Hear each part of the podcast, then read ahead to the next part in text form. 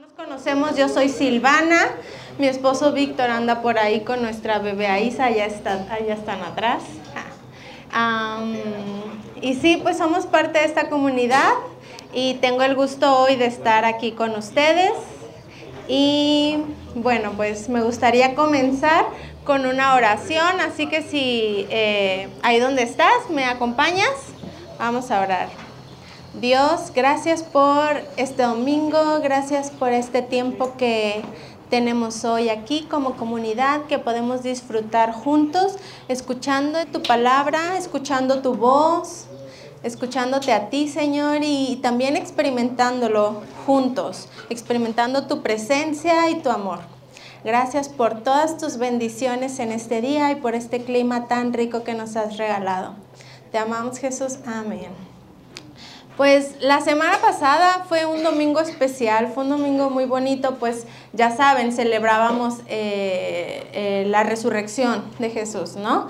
Que es como nuestro, un- una celebración, yo siento, muy importante para nosotros como creyentes. Y tuvimos eh, al final del segundo servicio un tiempo muy, muy bonito con los niños y haciendo un poquito de fiesta, pero más allá de, de la fiesta como tal era pues el poder celebrar juntos en familia lo que Jesús hizo, ¿no? El sacrificio de Jesús de hace más de dos mil años. Entonces, eh, el día de hoy me gustaría continuar con el mensaje que nos compartió Víctor un poco eh, la semana pasada que trataba sobre el enfoque en esto. Entonces, sí, pues hoy quiero eh, hablarles un poco como una continuación de esto y nos vamos a enfocar en el libro de Colosenses. Colosenses, pues es este, si no lo has leído, es un libro muy pequeño. Te animo a que puedas darte un tiempo, incluso, o sea, en un mismo día te lo puedes leer. Y es muy sencillo. Es unas cartas que Pablo escribió, ¿no? Entonces, sí, eh, si tú puedes darte un tiempo de que lo puedas leer y reflexionar, me gustaría mucho que puedas hacerlo. Hoy vamos a hacer un pequeño viaje por Colosenses, eh, por algunos versículos de los capítulos. Y, y sí, pues eh, trataba temas diversos, Pablo aquí que les hablaba a, a estas personas, pero podemos como abrazarlo hacia nuestras vidas el día de hoy.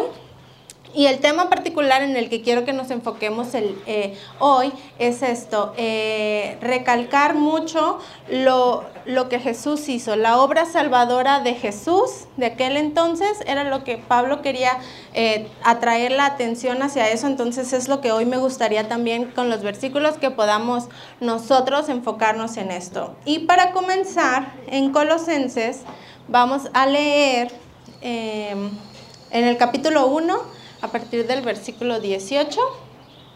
Y bueno, les comentaba por si llegaron un poquito tarde que las pantallas nos están fallando ahorita, entonces si gustan, nada más vamos a tener una aquí, pero se las leo.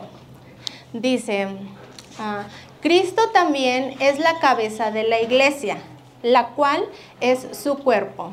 Él es el principio supremo sobre todos los que se levantan de los muertos. Así que Él es el primero en todo, pues a Dios en toda su plenitud le agradó vivir en Cristo.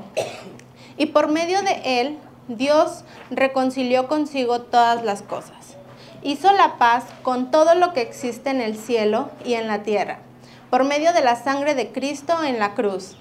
Eso los incluye a ustedes, que antes estaban lejos de Dios. Eran sus enemigos, separados de Él por sus malos pensamientos y acciones. Pero ahora Él los reconcilió consigo mediante la muerte de Cristo en su cuerpo físico. Como resultado, los ha trasladado a su propia presencia y ahora ustedes son santos, libres de culpa y pueden presentarse delante de Él sin ninguna falta. Pero deben seguir creyendo esa verdad y mantenerse firmes en ella. No se alejen de la seguridad que recibieron cuando oyeron la buena noticia. Esa buena noticia ha sido predicada por todo el mundo. Y yo, Pablo, fui designado servidor de Dios para proclamarla. Estos versículos me llenan mucho el corazón. Me, me- me llevan a reflexionar mucho en esto, en el sacrificio de, de Jesús de hace tanto, en el cómo somos tú y yo, lo que venimos cargando y, lo que representa, ¿no? Y Pablo eso es lo que quería mostrarle a, estas personas. Quería explicarles sobre la resurrección, la importancia que había eh, en la resurrección y la implicación más allá en la vida de un creyente, de una persona que decide, eh, eh, pues sí, que, que, escucha esto, que puede leer estos versículos y decide creer. ¿Qué implicaciones representaba en su vida? Y cuando leía en estos versículos pensaba, ¿cómo son las segundas oportunidades? Porque el tener una segunda oportunidad es un momento para hacerlo mejor. Lo que tú sea que estés enfrentando, que lo puedes hacer ahora mejor. Esa es una segunda oportunidad. Y, pensaba ahorita que, que, Víctor y yo estamos como en este rol de, de la paternidad. Ah, hay tanta que podríamos decir, ¿no? Todos los que han vivido en eso pues podrían también contar sus propias historias.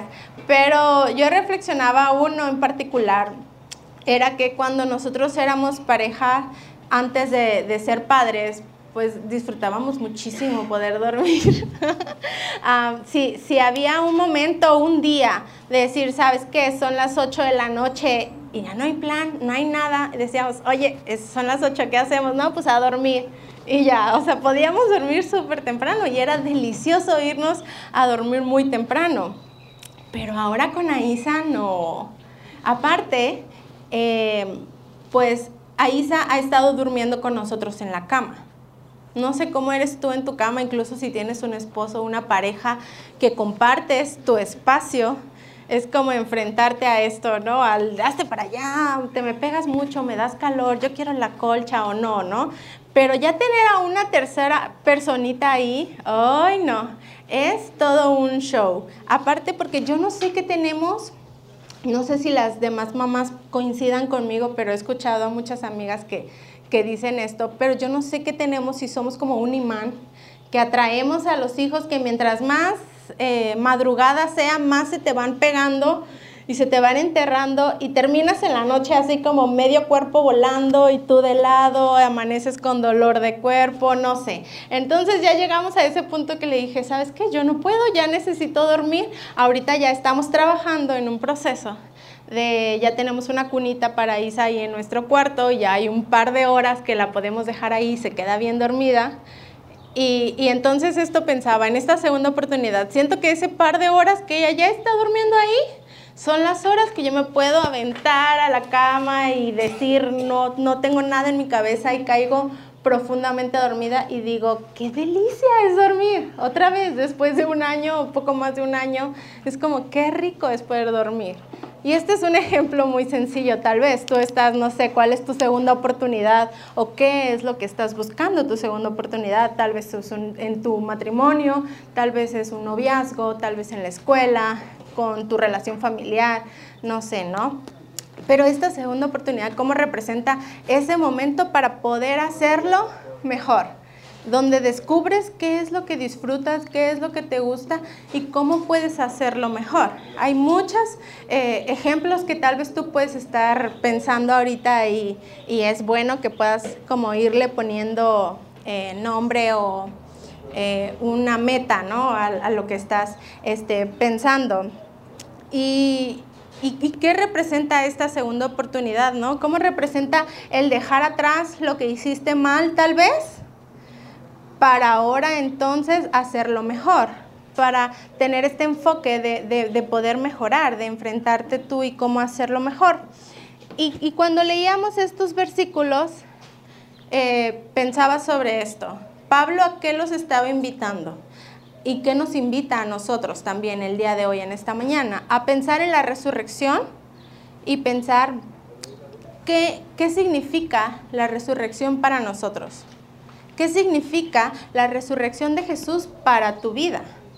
No, y no solamente como algo que sucedió, sino algo más profundo, algo más tangible, algo real. ¿Qué, qué implicaciones hay? Y en el versículo 22, no sé si me lo puedes poner otra vez, Abby. El 22 se los leo otra vez, que dice, pero ahora Él los reconcilió consigo mediante la muerte de Cristo en su cuerpo físico, Como resultado, los ha trasladado a su propia presencia y ahora ustedes son santos, libres de culpa y pueden presentarse delante de Él sin ninguna falta. Hay muchas ah, características que podemos tomar de este versículo en particular, pero yo eh, tomo dos hoy, dos el día de hoy. El primero es que somos reconciliados, se nos muestra eso, que somos reconciliados y que somos libres de culpa. Entonces esto, ¿qué significa la resurrección de Jesús para tu vida? ¿Qué, significa que tú puedas ser reconciliado? ¿Qué significa que tú puedas llevar una vida libre de culpa como un creyente? Y eh, anoté tres puntos que son los que quiero compartir eh, el día de hoy. El primero es este, que no creemos en la resurrección como un hecho histórico. Es una invitación hoy a que tú no creas solamente porque me contaron, porque escuché, porque vi en una película que sucedió, que no lo tomes en tu vida solo como un hecho histórico, como algo que sucedió, sino como lo que realmente significa, que es la vida triunfando sobre la muerte. ¿Y qué, implicaciones hay en ti esto? Que la vida ha triunfado ya sobre la muerte. Y vamos a leer más adelante en Colosenses 2. Pues ustedes fueron sepultados con Cristo cuando se bautizaron, y con Él también fueron resucitados para vivir una vida nueva, debido a que confiaron en el gran poder de Dios, quien levantó a Cristo de los muertos. Ustedes estaban muertos a causa de sus pecados y porque aún no les habían quitado la naturaleza pecaminosa. Entonces Dios les dio vida con Cristo al perdonar todos nuestros pecados hay mucho que podemos comentar sobre estos versículos. Primero que nada esto de que si tú decides creer, si tú decides eh, abrir tu corazón a Dios y a Jesús y lo que significa esto, el primer paso es eso, que, que, lo tomas para ti, que tú puedas apropiarlo para tu vida, que lo puedas llevar en tu corazón y aceptarlo. Nosotros eh, no, no quiero referirme a esto como una religión, como una etiqueta, como decirte soy cristiano. No, no, no basta con eso, o sea, no, no, no tienes que cargar como con un nombre en sí, encima de ti. Lo que sí tienes que cargar es con una verdad en tu corazón, con lo que tú te estás apropiando. No es el, el cómo me ven los demás, sino lo que yo estoy viviendo. Y es esto. El primer eh, punto es así, que tú decidas llevar en tu corazón una vida de su mano, que decidas apropiarte eh, de, su verdad, de sus palabras en tu corazón. Y nosotros lo hemos definido humanamente como decimos, tienes que hacer una oración y, traer a Jesús en tu corazón. Y lo decimos así porque la oración representa pues esta manera tan personal donde tú puedas comunicarte con Dios. Y por eso lo, decimos así. Es una invitación a que hagas una, eh, oración y que lo traigas a tu vida. No por, por pasos a seguir, pero sí como un, eh, una conexión tuya con Dios. Y en segundo punto, eh, y vuelvo a lo mismo, no es porque sean pasos, pero como un segundo punto y también aprovecho a hacer un comercial de que estamos muy, muy prontos, el próximo mes vamos a estar realizando bautizos aquí en The House y es esto el tema, los bautizos. En estos versículos que leíamos, Pablo nos explicaba cómo Jesús eh, fue sepultado y cómo después resurgió, resucitó, ¿no? ¿Y qué significa esto en nuestras vidas? Porque sí menciona que tú y yo en nuestras vidas podemos ser sepultados, pero que la resurrección en nuestras vidas también es que nosotros podemos resurgir junto con, con Jesús por eso te decía, es importante verlo no solo como un hecho histórico, es importante verlo no solo como algo que sucedió, sino algo tangible, algo que también pasa en mi vida, que yo puedo... Eh, eh, sí, al, tomar esta decisión de, de, aceptarlo en mi corazón y luego tomar esta decisión, nosotros como creyentes lo hacemos, seguimos el ejemplo de Jesús de ser bautizados porque eso representa representa que tú decides morir a tu naturaleza pecaminosa que nos muestra aquí, que es de que tú y yo como seres humanos ya venimos como con cierta maldad, tal vez ya traemos mentira, tal vez ya traemos arrogancia, tal vez estás batallando, no sé, con, eh, con el pecado, con el nombre que tú quieras poner en, en tu mente, lo que tú quieras poner. Y es esto, de que somos seres humanos y traemos esta parte, pero decidimos morir a eso junto con Jesús y, decidimos regresar a la vida y a la nueva vida que Jesús nos ofrece. Al, tomar este ejemplo y al decir, ok, voy a bautizarme y, por eso celebramos los bautizos, por eso celebramos eh, esta importancia y celebramos cuando alguien decide eh, aceptar a Jesús en su corazón porque es un inicio, ¿no? Es un inicio en su caminar y, y celebramos cuando alguien decide bautizarse porque sabemos que está cada vez más cerca de Dios.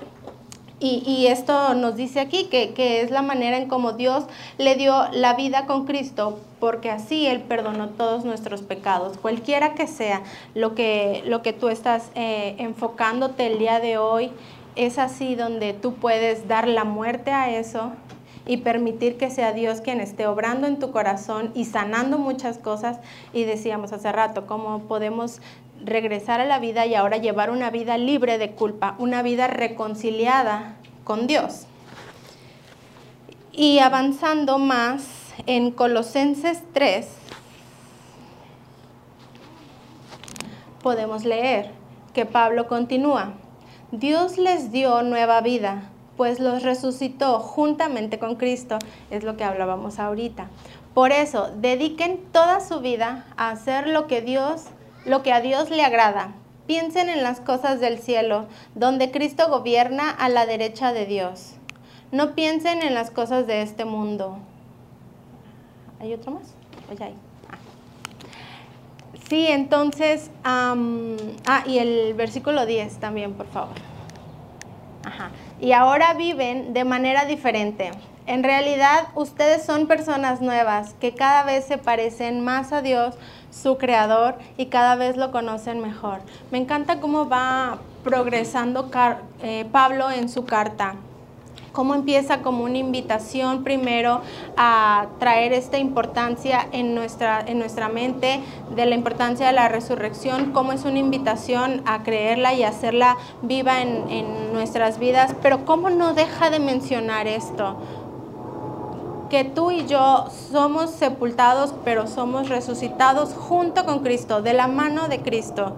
Que no importa lo que tú estés viviendo, puede ser eh, puedes, tienes una segunda oportunidad para esta, para esta vida nueva. Es una esperanza de una vida nueva. Que hoy te puedas llevar este, este mensaje, estos versículos en tu corazón de eso, una invitación a creer en esta esperanza de una vida nueva, a creer en esta vida mejor. Como es una oportunidad para que tú puedas llevar una vida mejor para ti, para tu familia, para las personas que tienes a tu alrededor. Y esto de una vida mejor no quiere decir que es una vida, eh, tal vez te preguntas, ahora voy a tener éxito en mi negocio, tal vez tendré la fama que buscaba o ahora podré tener una mejor economía. Eh, no sé, tantos ejemplos, eh, la casa que siempre soñé, rico, no sé, ¿no? Como que humanamente o terrenalmente podemos poner muchas metas, las cuales no están mal, pero Pablo también dice, no se enfoquen únicamente en las cosas de este mundo. Si trabajen en este mundo, al final de cuentas vivimos y es bueno, Dios lo hizo para nosotros y es bueno disfrutarlo, pero que tu corazón y que tu meta no esté únicamente en este mundo, sino que tu confianza pueda eh, descansar creyendo que, que, Dios ya, que Jesús ya venció, lo que creemos de la resurrección, que ya sucedió y que ya te trajo a tu vida libertad, que ya te trajo a tu vida eh, una segunda oportunidad para hacer las cosas mejor. Entonces, ¿qué es lo que caracteriza esta vida? ¿Qué te caracteriza a ti el día de hoy? ¿Qué te hace pensar dónde puedo eh, mejorar, dónde puedo recuperar mi familia, mi, no sé, mi, mi, trabajo, lo que sea, lo que vale la pena? hemos hablado aquí, nos encanta hablar de eso, de la cercanía de Dios, de que Dios no es un Dios lejano, sino que Dios es un Dios de cerca, que Dios le importa más tu corazón que, cualquier otra cosa. Entonces, lo que sea que tú estés cargando en tu corazón, lo que sea que estés batallando, lo que traigas en tus emociones, para Dios es muy importante. Tal vez ya les he compartido, les hemos compartido entre Víctor y yo algunas veces esta anécdota, pero, eh, o, no, no sé muy bien, no recuerdo, pero si no, eh, les quiero compartir hoy específicamente sobre nuestra pequeña Isa. Eh, tuvimos un par de años en la búsqueda nosotros de, de ser papás. Teníamos este sueño de la paternidad que ya estaba en, nuestro corazón, principalmente, bueno, yo puedo hablar por mí, ah, yo tenía ese anhelo de ser mamá y con el paso de los años pues creció y después de un tiempo no se daba y nosotros hacíamos lo, lo, normal, lo que, es, lo que se tiene que hacer. Dices, ok, voy, bueno, no me refería a eso. ya los caché. Pero también. Pero no, yo me refería, vas con el médico que te haga un chequeo, ¿no? Hay una serie de pasos que tienes que llevar para ver que todo esté bien. Entonces sí, pues dijimos, ok, vamos a llevar este camino fuimos con los médicos, empezamos con estudios médicos, eh, análisis, cómo estábamos y al punto que pues vas paso por paso y va, va pasando el tiempo y tienes a personas cerca de ti, no sé cuál es tu sueño, pero tal vez lo estás viviendo y ves que las personas a tu alrededor están alcanzando sus metas o sus sueños y tú te sientes más desesperado, ¿no? Y así pasaba, nosotros veía personas que estaban cumpliendo con sus sueños, su familia o más hijos, y nosotros no se nos daba, entonces eh, estábamos en este camino, incluso llegamos a tener, ¿cómo se dice? Unos ciclos de... Ah, no recuerdo su nombre, pero bueno, Sí, hormonales, tratamientos, exacto. Entonces, pues estábamos en ese camino y de la mano de Dios, estábamos orando en constante oración y, en todo este camino que no era muy sencillo, ¿no? Y luego recuerdo mucho personalmente ah, de estar en ese punto y de decirle a Dios, Dios, o sea, sé que no me estoy lastimando, pero así se siente.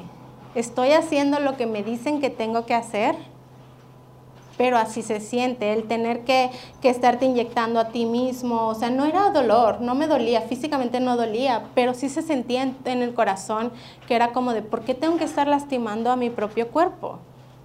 Cuando es algo natural, cuando es algo que tú me das. Y eso es, eh, es un caminar, es una transformación de la que yo te quiero hablar hoy, que, que, que tú puedes vivir, que en su momento yo lo viví que era mi oración, dame un hijo, dame un hijo, ¿no? Y luego, ¿por qué tengo que pasar por esto? Y llegar a la reconciliación con Dios y decir, ok, Señor, suelto esto.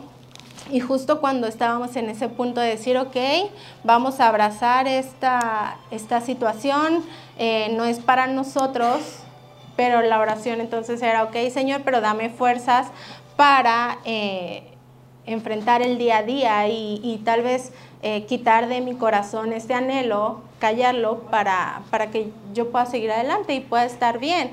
Y, y es ahí cuando llegó esto, o sea, puedo verme reflejada en esta historia en mi vida porque puedo ver cómo entonces decidimos como en ese, puedo traducirlo así, como matar ese sueño, como enterrar ese sueño y cómo Dios lo trajo a la vida cómo pudo resucitar eso en nosotros, que tenemos hoy nuestro milagro a Isa, que podemos hoy ya gozarlo y que nos quita el sueño y el espacio de la cama. Pero, ¿cómo esto representa eso exactamente? Cuando tú en tus fuerzas tal vez estás buscando... Eh, el sueño que sea, el anhelo que sea que tú estás cargando o la lucha que estés cargando el día de hoy y lo estás buscando, pero Dios es un Dios de cerca, Dios es un Dios que quiere cuidar aún así tu corazón y que Él ya mandó a Jesús. No estamos esperando que otra vez venga. Lo que estamos esperando, lo que Dios quiere es que tú te apropies de esa verdad para tu vida, que tú puedas hacerlo vivo en tu vida, que lo puedas hacer tangible y que entonces empieces a experimentar eh, el resultado de la resurrección de Jesús en tu vida. El resultado de todas estas cosas buenas y maravillosas que Dios ya tiene preparados para ti, pero de su mano.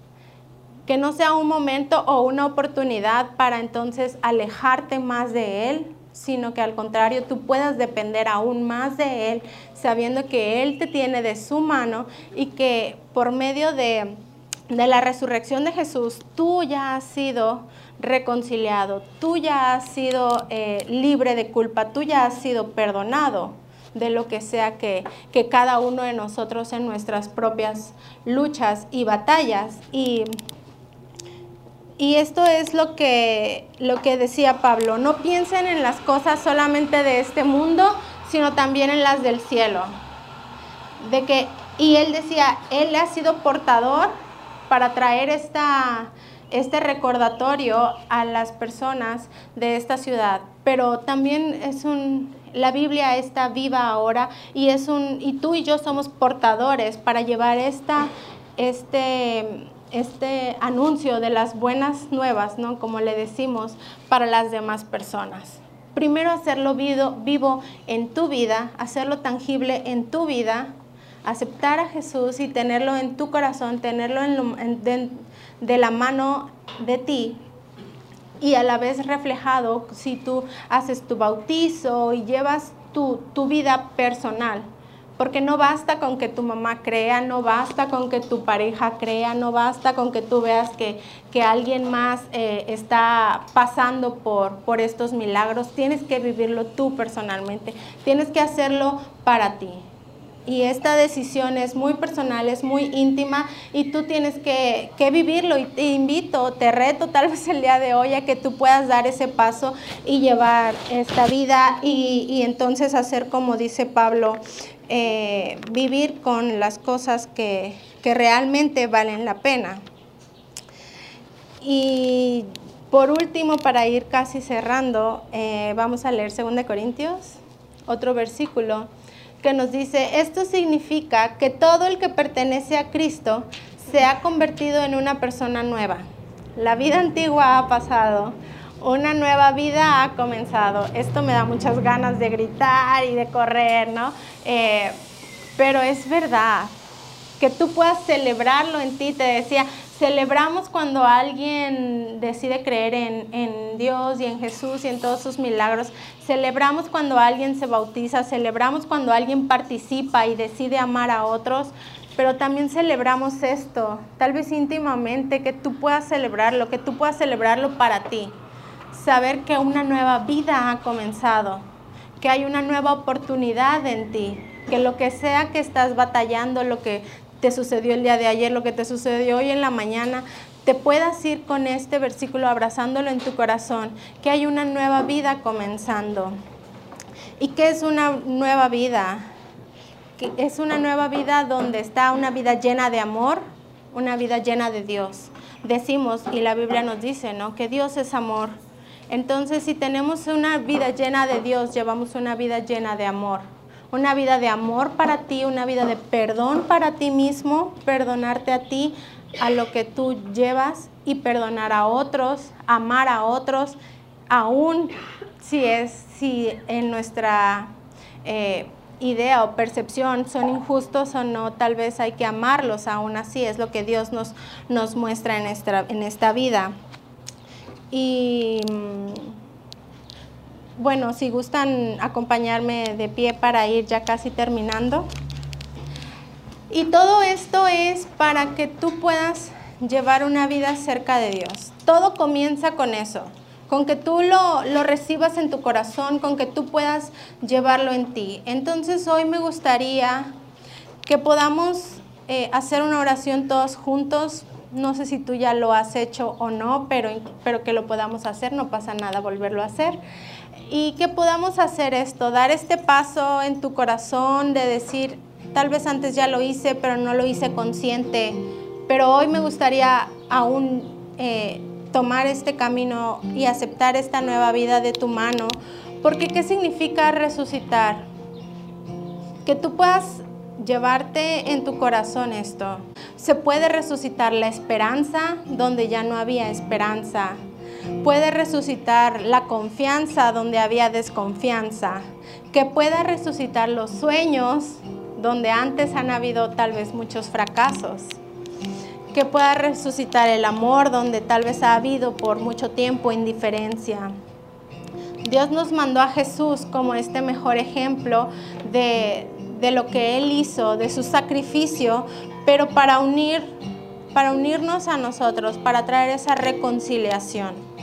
Entonces me gustaría que hoy podamos hacer una oración para, para recibir esto y también que te vayas con esa invitación para tu vida, pero también pensándolo en tu familia, pensándolo en tus amigos, en tus vecinos. ¿Cuál es la segunda oportunidad que, que Dios nos está dando en este día? ¿Qué es lo que podemos estar trabajando? Que se vea en ti que, que, que Dios ya hizo esa obra, que ya fuiste sepultado y en tu corazón tú ya resucitaste junto con Jesús. Dios, gracias por ser tan maravilloso, gracias por ser tan tan bueno y tan bondadoso para nosotros, Señor. En esta mañana oro por la vida de cada uno de los que estamos aquí, de los que están también viendo este mensaje, Señor, para que, que tú obres en sus corazones. Que todo aquel que necesite acercarse a ti pueda hacerlo sin condenación, que pueda hacerlo sin juicio, que pueda hacerlo libremente, Tú tienes esa invitación para nosotros y en esta mañana la aceptamos, Dios. Aceptamos llevar una vida de tu mano, aceptamos creer en ti, en tu bondad, en tus milagros, en todo lo bueno que tú tienes para nuestras vidas, para esta nueva vida de tu mano. Hoy celebramos, Señor, lo que tú hiciste hace tantos años, pero lo celebramos porque está vivo, porque hoy podemos también nosotros disfrutarlo, porque hoy podemos acercarnos más a ti, porque podemos sentirte a ti de cerca, lo mucho que te importamos, y por estas nuevas oportunidades que nos das para perdonar, para sanar, para restaurar, lo que sea que necesite ser restaurado en cada una de nuestras vidas. Gracias Jesús por moverte en nuestros corazones y por llenarnos siempre de tu presencia. Amén.